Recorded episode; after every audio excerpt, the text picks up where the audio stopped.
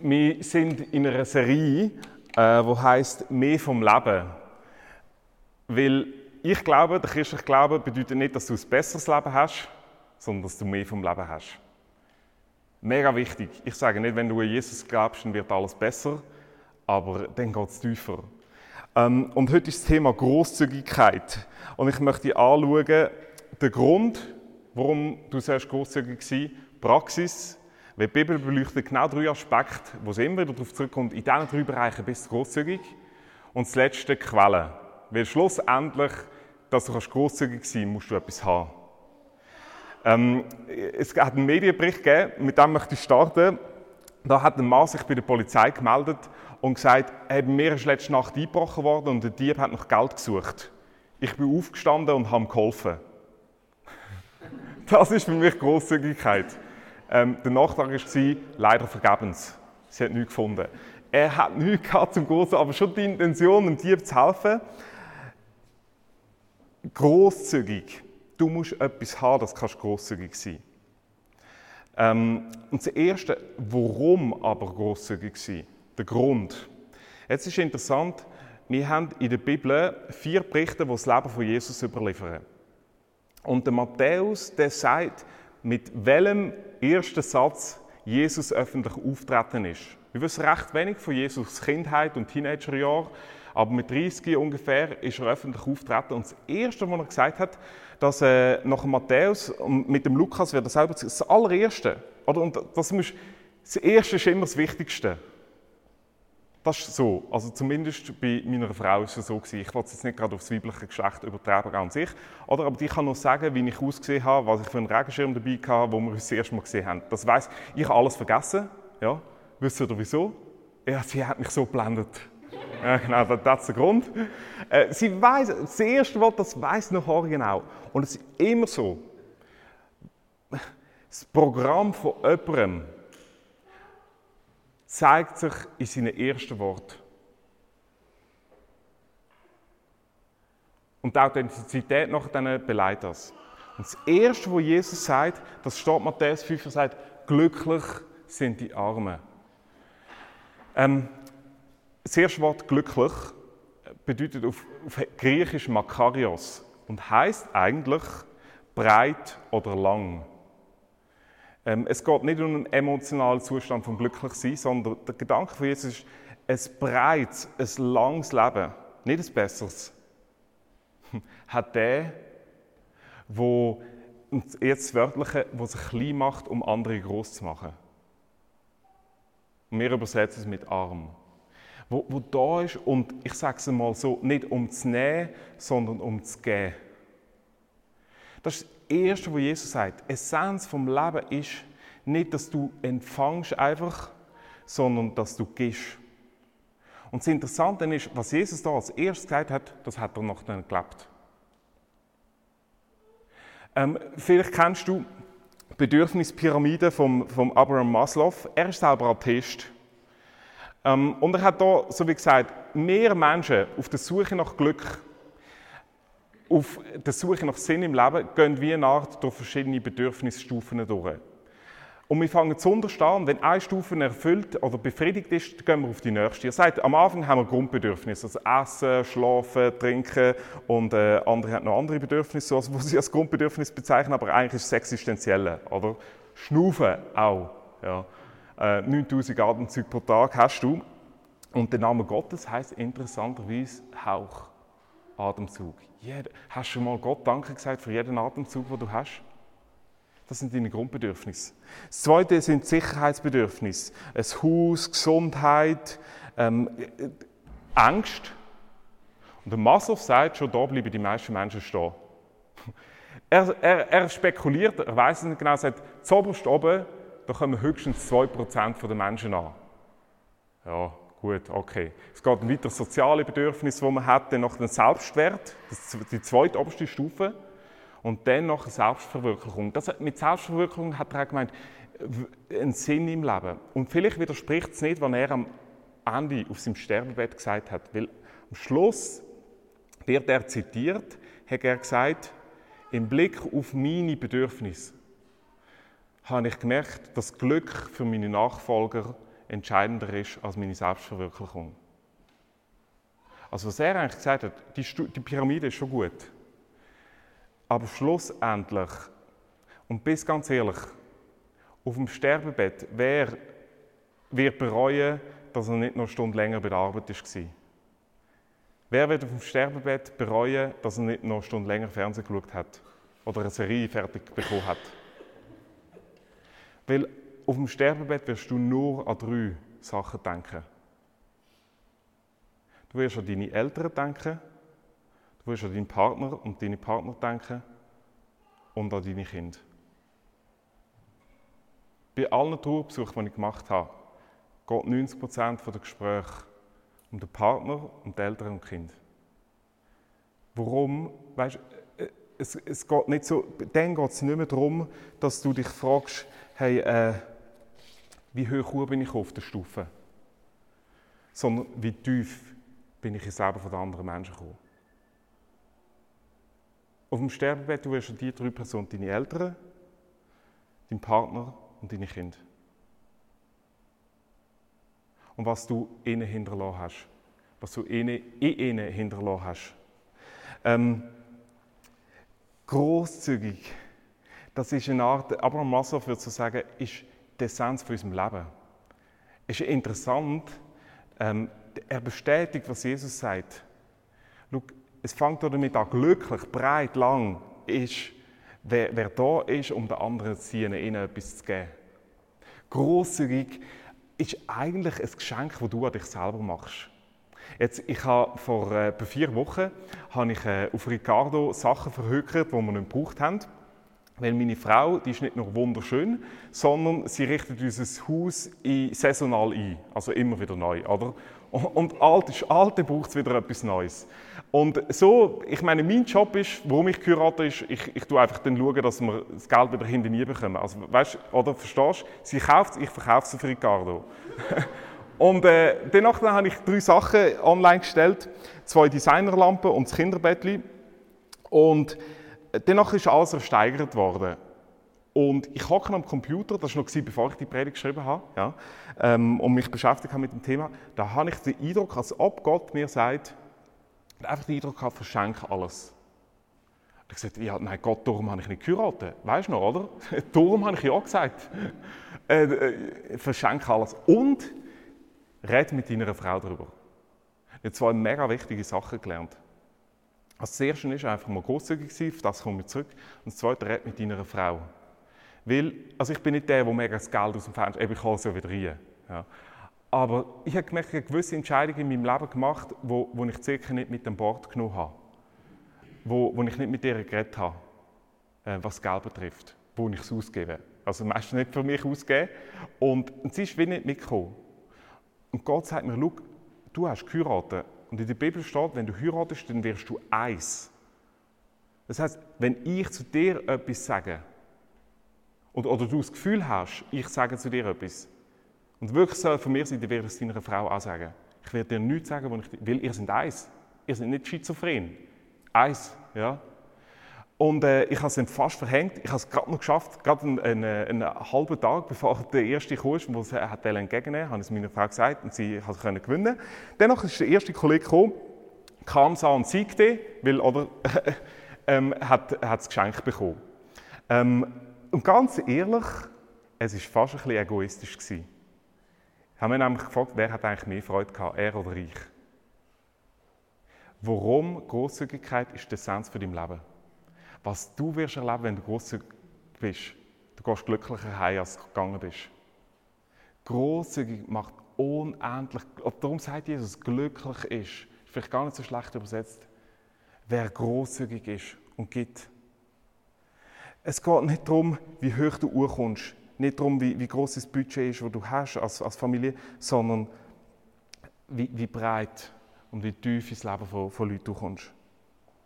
Ähm, es ist interessant, wir hat 2008 hat eine Gallup-Studie gemacht und die glücklichsten Länder der Welt erheben. Und das ist natürlich mega schwierig. Glücksforschung ist entstanden und ähm, es gibt verschiedene Forschungen und es ist immer die Frage, was ist natürlich Parameter für Glück? Also ist es einfach ein emotionales Empfinden oder ist es Sicherheit, die deckt ist? Zählt das auch als Glück? Und darum werden die Studien ein bisschen also differieren ein bisschen. Aber die Gallup-Studie ist mega cool, weil nämlich sie sagt, dass Nigeria, Venezuela und Ghana die drei Leader sind. Ich dachte, ja meine Güte, wo ist die Schweiz auf dem Platz 7? Das kann nicht sein, weil ich habe immer gesagt, am Zürichsee ist der Himmel. Also dort ist eigentlich, oh, ja genau, dort musst du sein, dass du glücklich bist. Ist doch so, oder? Weil alle kommen zu uns. Ja, alle. Also der Nick Heidfeld ist bei uns, wohnt in Stefan. Tina Turner wird übermorgen 80, ist auch bei uns. Der Roger Federer ist auch in Zürichsee gekommen. Der Trump kommt hoffentlich auch bald mal auf Besuch, wenn er dann nicht mehr Prä Präsident ist. Alles kommt, oder habt ihr gemerkt? Wirklich, alles kommt zu uns. Aber nur siebte. Es ist interessant, es sind nicht die Länder mit dem größten Sicherheits... Nicht die Länder mit der wenigsten Korruption, sondern es ist etwas anderes. Es sind die Länder, wo Beziehungen mega, mega hoch werden.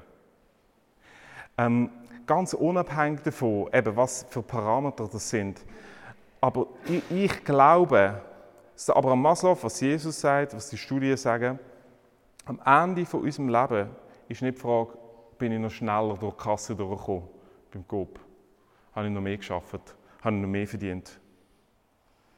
Sondern ähm, habe ich andere groß machen das ist eigentlich der Grund vom, vom Grosszügig Es ist etwas, wo, wo, du, wo du schlussendlich sagst, hey, das, das, das wird mich erfüllen auf dem Sterbebett.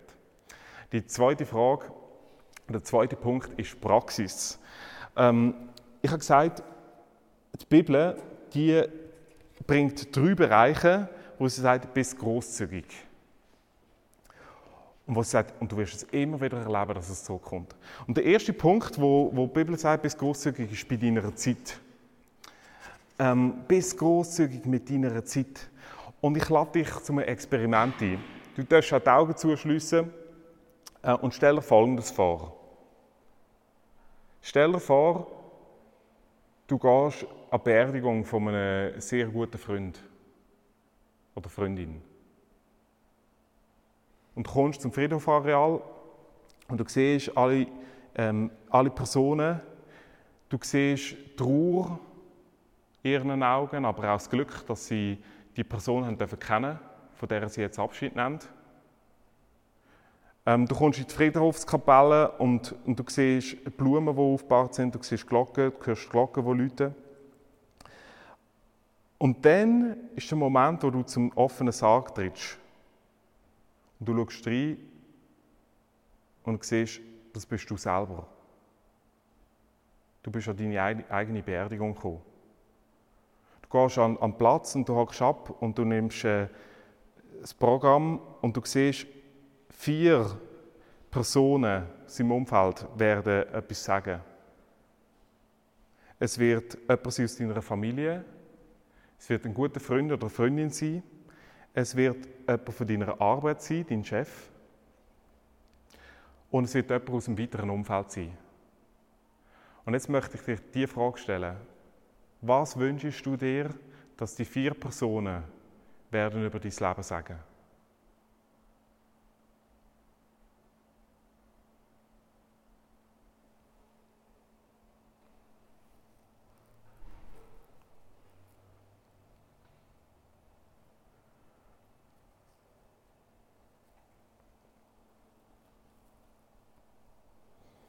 Und ich möchte zwei weitere Fragen stellen.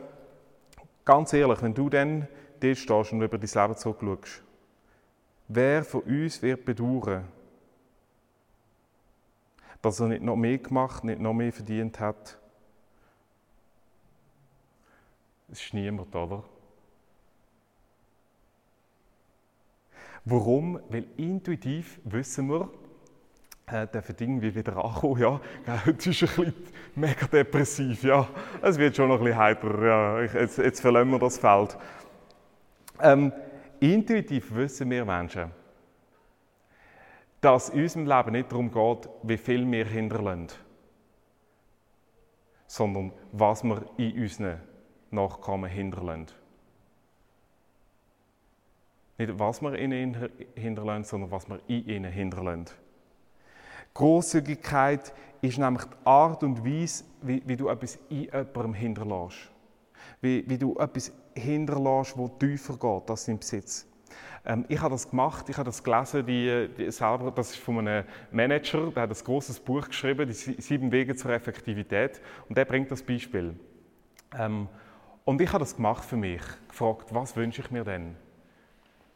Und ich habe einen Satz, den ich mir wünsche, äh, das könnt ihr so aufschreiben, ja, dann müssen es, ähm, genau, wo man meiner Beerdigung, wo ich mir wünsche, dass die vier wichtigsten Personen sagen, nämlich, er hat Zeit gehabt für mich. Und es ist krass, das ist einfach ein Motto geworden für mich. Weißt du, das ist nicht Realität. Aber ich denke, das will ich eigentlich. Ich will, dass Zeke mal wird können sagen, er hat Zeit gehabt für mich. Weißt du, da bin ich nicht mega, mega gut. Ich will, dass Phileas, Lorena und Timäus sagen, er hat Zeit für mich. Ich weiß ich auch nicht, wieso das in den Sinn ist, weil dort bin ich gerade am schlechtesten. Aber ich weiß, woran ich arbeiten muss. Ich will, oder Zeit. Ich, ich glaube, das ist mega entscheidend, ähm, dass du Zeit hast für andere Leute.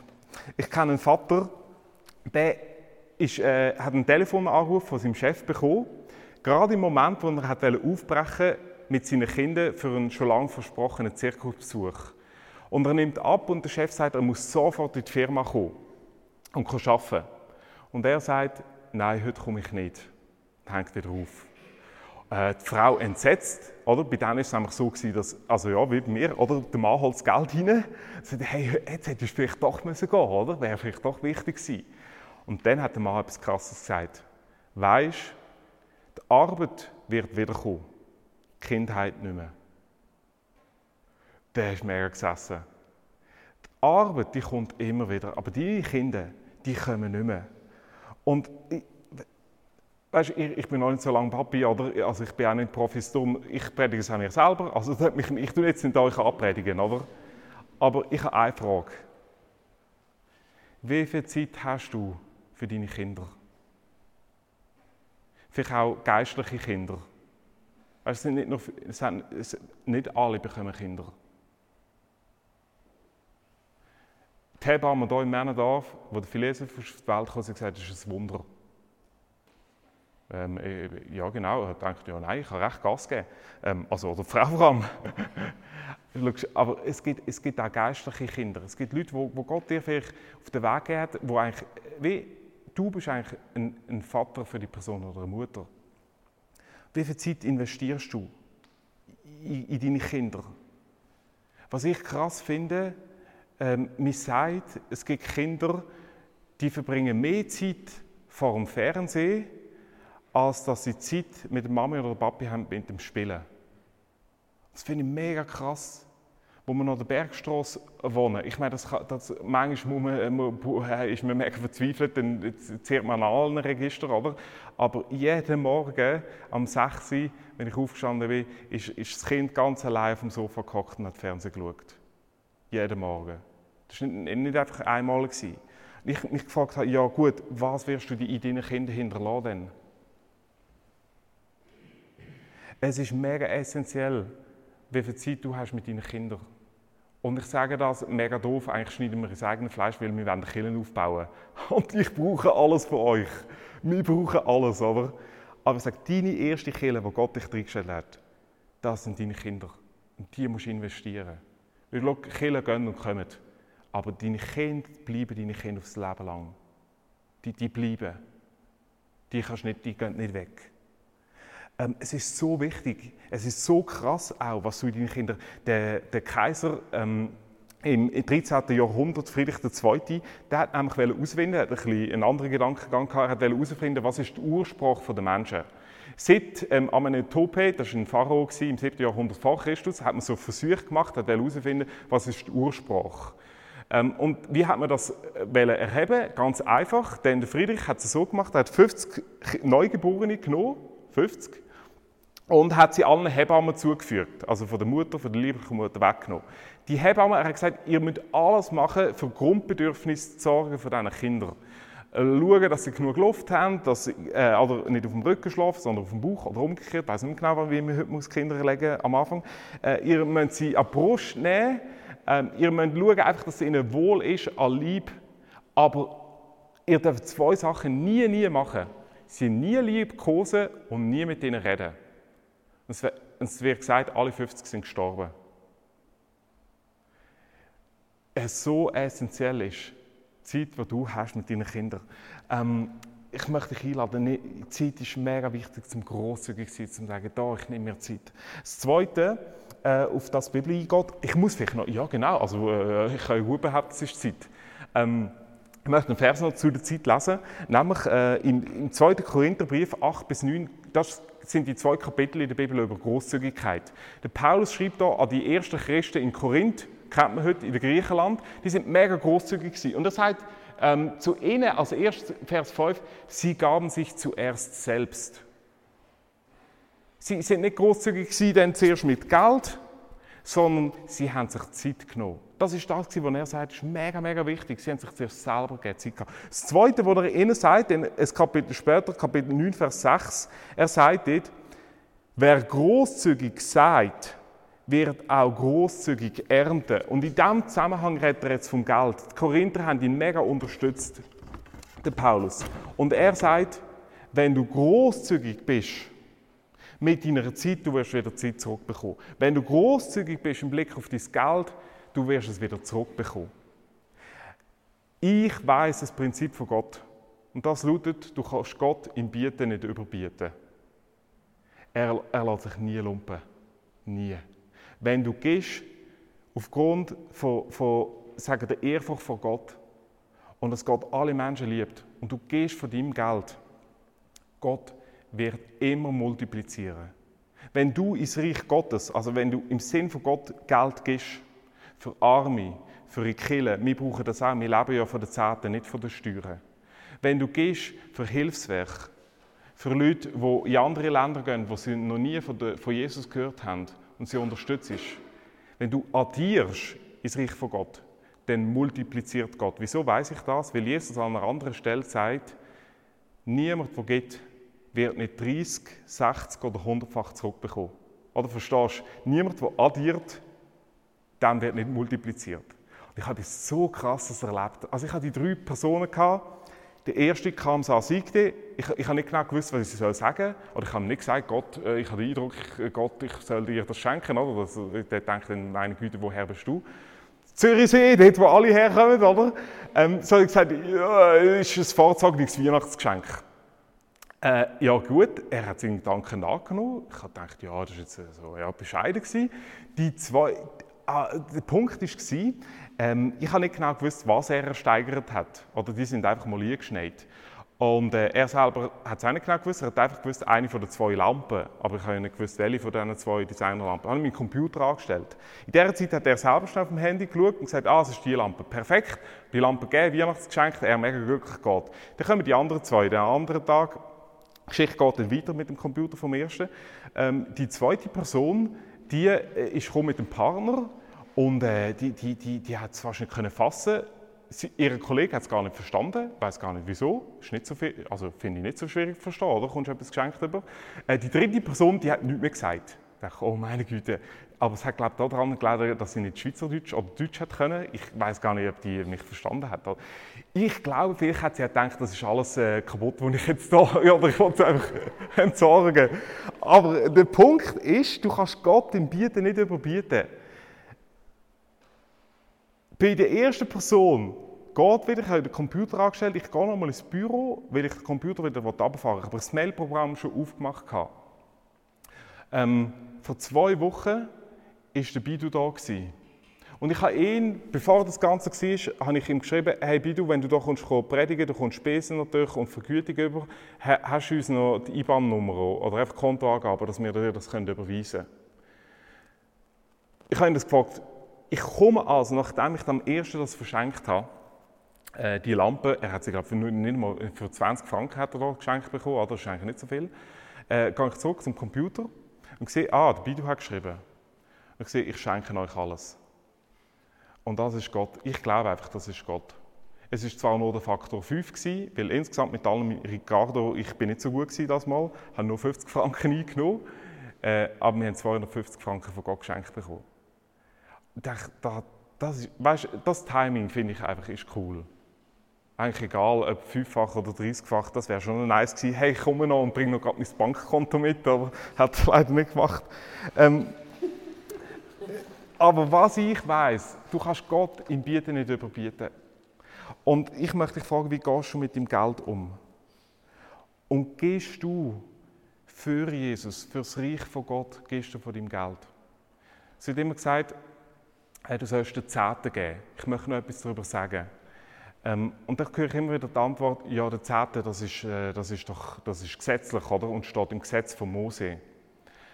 Ähm, und interessanterweise, das Neue Testament redet nie mehr über den Zehnten. Sondern sie sagt, du sollst einfach regelmäßig, je nachdem, wie es dir geht, geben. Und zwar freiwillig. Ähm, aber das Argument, dass der Zehnte gesetzlich ist, das stimmt nicht. Weil das erste Mal in der Bibel, wo der Zehnte vorkommt, das ist beim Abraham, lang vor dem Mose. Der Mose hat das Gesetz eingeführt mit dem Zehnten. Der Abraham, der ist einig einem Melchisedek begegnet. Das ist König von Salem. Das ist jetzt mega wichtig, steht alles im 1. Mose 15.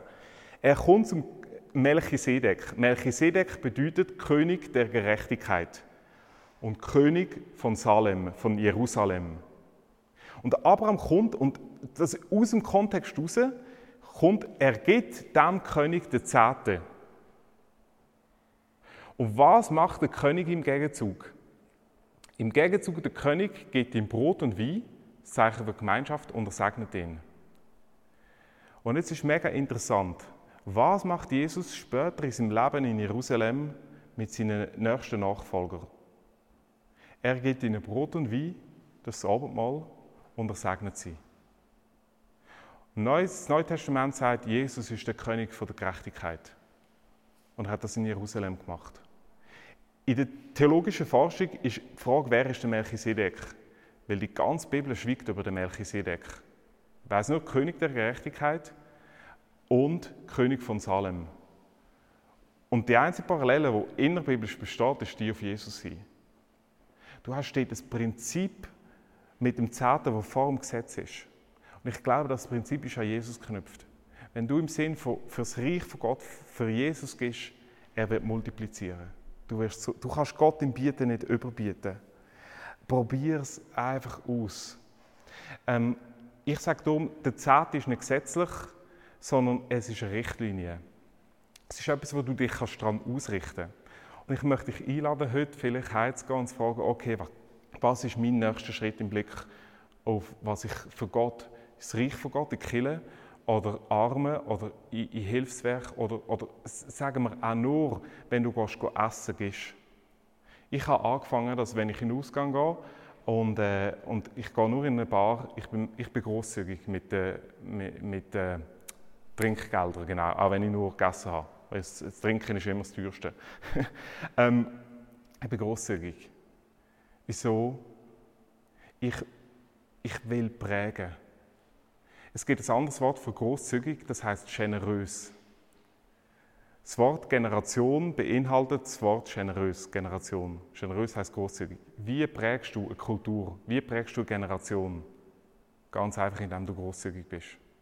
Es steckt unendlich an. Ich möchte fragen, was ist die nächste? Meine Frau und ich haben gesagt, wir, wir erhöhen regelmäßig das, was wir ins Reich von Gott geben. Weil ich sage, Gott segnet mich nicht, dass ich den Standard von meinem Leben verbessern kann, sondern den Standard von meinem Gehen. Weil, schau, das hat Jesus gemacht. Er ist gekommen, zu geben. Ich glaube, wenn du gesegnet wirst von Gott, dann damit du gehst. Und, und fang das an, das ist das Prinzip. Fang nicht an, wenn du nichts gibst, jetzt fang gerade mit 10% an. So kannst du auch nicht mit Liegestützen anfangen, oder? Außer du bist mega gesegnet. Also bist, dann, dann, dann komme ich, komme ich ein Sagen bei dir holen, oder? Aber wenn du sagst, so, jetzt wollte ich gerade 100 Liegestützen machen, äh, ja genau. Also die meisten können das nicht. Fang schon mal mit 10 an. Und das ist für mich das Prinzip. Fang nicht gerade an mit dem 10. geben, wenn, wenn nur wenig ist, aber geh einen Schritt höher. Und du wirst erleben, Gott multipliziert. Er, er schickt zurück.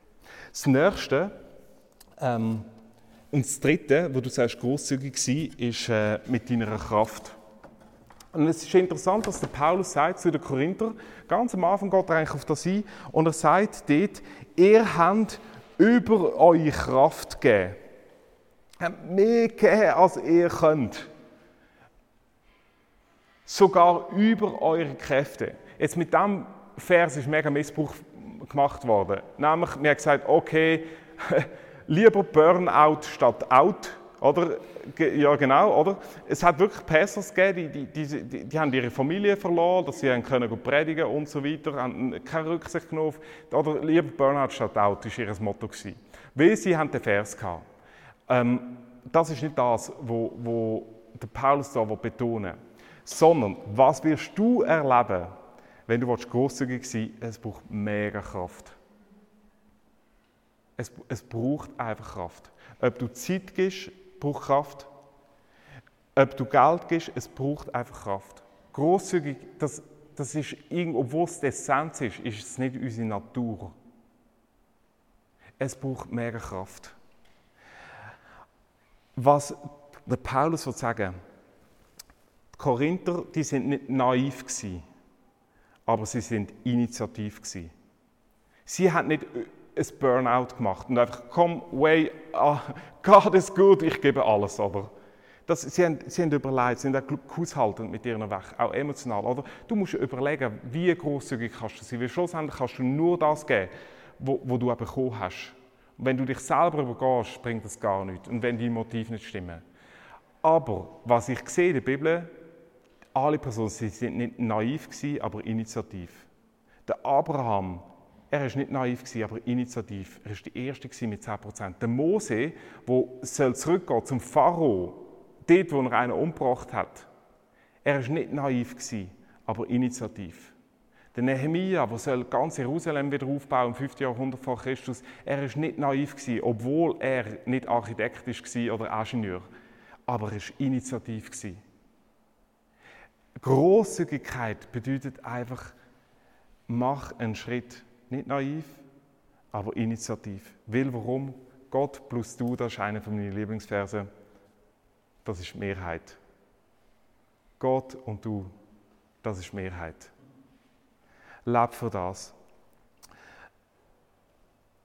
Es kostet etwas. Es kostet immer etwas. Ich habe etwas erlebt, und zwar, ähm, dass ich einfach erlebt habe, mit Gott lohnt es sich einfach auch mal ein Experiment zu machen. Und ich, ich habe so eine Haltung gegenüber der Bibel. Ich habe eine mega Ehrfurchtshaltung. Ich verstehe nicht alles, aber ich habe große Ehrfurcht. Weil, schau, nicht von ungefähr ist es der Bestseller jedes Jahr. New York Times bringt es nicht mehr, Bibel, weil es wäre langweilig, weil die Bibel ist jedes Jahr der Bestseller Nummer eins. Und sie haben ihn rausgenommen, haben es veröffentlicht, sie werden in Zukunft die Bibel nicht mehr auf Nummer eins tun. Ähm, jedes Jahr, ich habe mega Hochachtung. Und ich habe gesagt, okay, wenn das so ein besonderes Buch ist, und ich glaube, Gott redet durch das Buch, dann will ich ausprobieren, was da drin steht. Eines Tages lese ich Sprüche 22, Vers 14. Das ist vor, schon, schon vor langer Zeit. Dort heißt, du kannst jemanden besänftigen, wenn du ihm heimlich ein Geschenk zusteckst. da dachte ich, ja, interessant, der weiß es ja gar nicht, mega dumm. Und ich hatte eine Person, gehabt, die, ich weiß, die, die, die, die, die, hat sich genervt an mir und so weiter. Und ganz ehrlich gesagt, ich auch ein bisschen mich an ihr.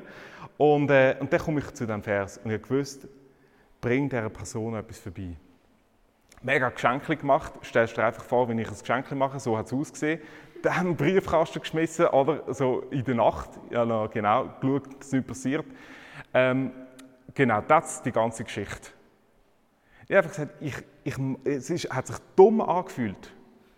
Aber ich habe etwas festgestellt. Gewisse Sachen in meinem Leben fühlen sich dumm an und sind trotzdem richtig. Und ich habe es einfach gemacht. Jetzt kommt das Crazy. Und wie es ist jemand von euch. Die letzten zwei Monate, also ja genau, dann müsst ihr euch einfach noch outen. Die letzten zwei Monate haben meine Frau und ich jeden Dienstag oder Mittwochmorgen haben wir etwas im Garten. Kürbis, Nespresso-Kaffeekapseln, die wir uns nicht leisten, weil wir nehmen immer nur Generika-Kapseln, oder? Genau. Das andere langt es nicht. Nespresso-Kapseln, Raclette bekommen, meine Güte, ist, ist einfach gut gegangen. Jede Woche. Und ich denke, mein Gott, ist das gut. Und es macht, ich denke, wer hasst mich auch, oder? Das ist meine Frage. Aber ich habe erlebt, hey, Gott, Gott kannst du ihm bieten, nicht überbieten. Und ich möchte aufhören mit einem Text, den ich lese von Jesus. Mir hat ganz früher hat man das Leben von Jesus zusammengefasst im Philipperbrief 2. Und ich möchte, dass ihr das einfach zulässt und dann möchte ich noch kurz eine Ermutigung geben. Ich habe einen Eindruck heute Morgen. Und zwar über das Leben von Jesus wird Folgendes gesagt. Er, der in göttlicher Gestalt war, hielt es nicht für einen Raub, Gott gleich zu sein. Bedeutung ist die, er hat es nicht wie einen Raub festgehalten, was er hat, sondern er entleerte, heißt eigentlich wörtlich, entleerte sich selbst. Er hat sein ganzes Reichtum hingegeben sein ganzes Geld und nahm Knechtsgestalt an. Er war und wurde wie ein Mensch. Er hat sich Zeit genommen. Er hat sich entleert. Er, er nimmt sich Zeit, äh, entleert mit Geld. Er ist den Menschen gleich geworden. Er hat gesagt, ich nehme mir Zeit. Ich komme. Und was mich im christlichen Glauben überzeugt, ist das. Es ist die einzige Religion, die sagt, Gott kommt selber und übernimmt die Initiative. Das ist alle, alles, was du kannst nehmen kannst, heisst eigentlich, du musst machen. Und er sagt, er kommt, er nimmt sich Zeit, er gibt alles und dann, er erniedrigte sich selbst und ward gehorsam bis zum Tod, ja zum Tod am Kreuz. Er hat seine ganze Kraft gegeben. Er ist gestorben. Das ist mega interessant, das ist genau das dreifache Prinzip. Er hat alles gegeben von seinem Reichtum. Er hat sich Zeit genommen und, und er hat sein Leben gegeben, seine ganze Kraft. Du kannst nur geben, da bin ich zutiefst überzeugt, wenn du selber bekommen hast. Weil schau, du kannst schon grosszügig sein mit deiner Kraft. Du kannst mega grosszügig sein mit deinem Geld. Mega grosszügig sein mit der Zeit. Aber schlussendlich ist die Frage, ja, was hast du selber bekommen? Du kannst eigentlich nur geben, was du bekommen hast. Ähm, und wir können aus falschen Motiven geben. Es gibt ein Motiv, dass Jesus sagt, ich habe dir alles geschenkt. Das ist eine Überflussmentalität. Und jetzt geht weiter.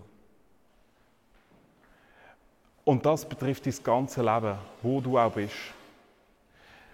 Es kann sein, dass du sagst, hey, ich habe den Gott noch nicht erlebt. Es kann sein, dass du mit Jesus unterwegs bist, aber du hast das Gefühl, der ist auf Distanz gegangen in meinem Leben. Ich möchte dir einen Vers mitgeben. Matthäus 13 heißt, dass Jesus aufsteht und mega viele Menschen sind gekommen und haben ihn zulassen. Und es steht dort, Matthäus 13, Vers 1 bis 2, dass er am See Genezareth steht, alle Leute kommen, und dass er ins Bötli steigt und ein bisschen vom Rand wegsetzt und dann sich setzt und zu den Leuten redet. Das Interessante ist, die Archäologen haben eine Stelle gefunden am See Genezareth, wo wie ein römisches Theater ist. Das heißt, der Hügel fällt leicht äh, so ab wie im Theater zum See hin. Und es ist so wie im römischen Theater, dass du, wenn du an einem Punkt gestanden bist, in der Manege, also auf der Bühne, hast du ohne Verstärkung reden und hunderte von Leuten haben, sich, haben dich gehört. Und jetzt hat man genau das ähm, geografisch festgestellt am See Genezareth natürlich.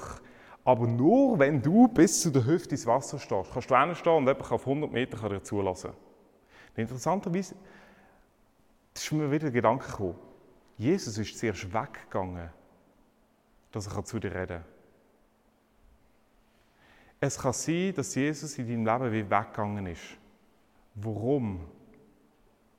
Er hat zu dir reden. Und ich habe mich gefragt, hey, okay, ich habe so Zeit erlebt in meinem Leben, wo ich das Gefühl habe, wo, wo, wo, ist der, wo ist denn Gott? Wo redet er zu mir? Und ich, wie, wie, jetzt im Rückblick gemerkt, eigentlich ist er weggegangen und hat mich eine Frage gestellt. Hey, wenn du jetzt zurückschaust, was habe ich eigentlich zu dir reden über die Zeit? Manchmal hat Gott geredet, obwohl wir ihn nicht gehört haben. Ich möchte beten, dich einladen, einfach einen Moment still zu sein. Wir gehen nach einem Worship-Teil.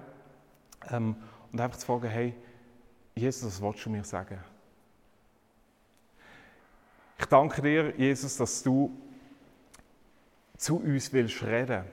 Es gibt eine Person, die da ist, die das Gefühl hast, hat, du bist weggegangen. Du bist vielleicht mal mega nahe gewesen, aber jetzt bist du weggegangen. uns, uns sitzen lassen. Bist in dein Bötchen gestiegen und davon. Dann möchte ich dir sagen, wenn das dein Eindruck ist, er ist weggegangen, weil er zu dir reden will. Manchmal braucht es die Distanz, damit du ihn erst hörst. Und dann schau auf dein Leben zurück, über das, was die letzten Monate war, und frag dich, was hat Jesus mir eigentlich sagen Was ist dran in meinem Leben? Und ich danke dir, Jesus, dass das Geheimnis der Großzügigkeit etwas ist, das uns wird überraschen wenn wir das anfangen. Ähm, ich glaube, ich kann dich im Bieten nie überbieten. Und äh, steck die Sehnsucht in uns, dürfen großzügig zu werden, weil du selber großzügig bist, bist, weil du alles gegeben hast. Ich danke dir, wir gehen jetzt in eine Zeit, wo wir vier Lieder singen wollen, wo wir wollen, äh, dir Jesus zusingen, vielleicht auch äh, in eigenen Worten still, was uns beschäftigt, wo wir gerade stehen. Und, äh, und dir begegnen. Vielleicht auch plötzlich hören, hey, jetzt redet Jesus zu mir und sagt mir das. Amen.